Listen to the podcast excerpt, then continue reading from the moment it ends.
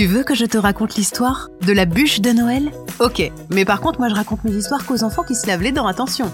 Donc, attrape ta brosse à dents, ton dentifrice, et tu frottes jusqu'à ce que l'histoire soit terminée, d'accord?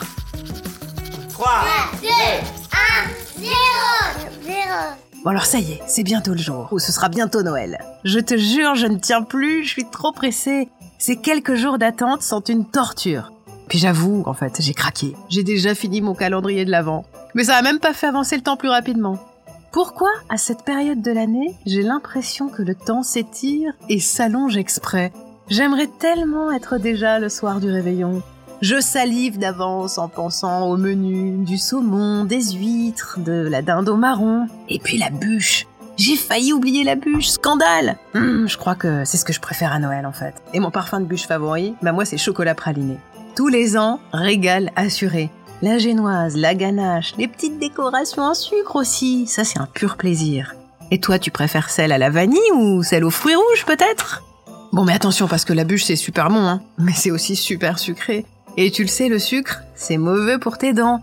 Il s'attaque à l'émail et crée des caries, et là, aïe aïe aïe, c'est le détour chez le dentiste assuré. Et comme personne n'aime aller chez le dentiste, et encore moins à Noël, frotte, frotte, frotte tes dents, ne t'arrête pas. Bon allez, maintenant que je t'ai mis en garde contre les dangers de la bûche, laisse-moi te dire pourquoi on mange cette merveille exclusivement à Noël.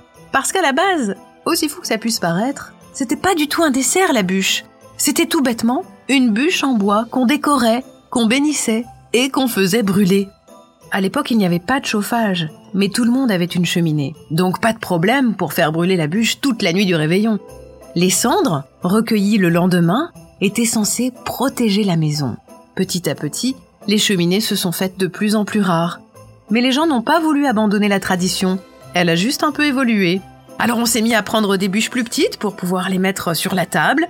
On les a décorées, on les a garnies de friandises. Et c'est après 1945 en fait qu'on a eu l'idée incroyable de faire de la bûche un gâteau. Et comme tout le monde a adoré, eh bien c'est resté. Je sais pas toi, mais moi, même si j'aime vraiment beaucoup les feux de cheminée, je préfère vraiment que la bûche finisse dans mon ventre. Bon, montre-moi un peu tes dents là. Fais A, fais I.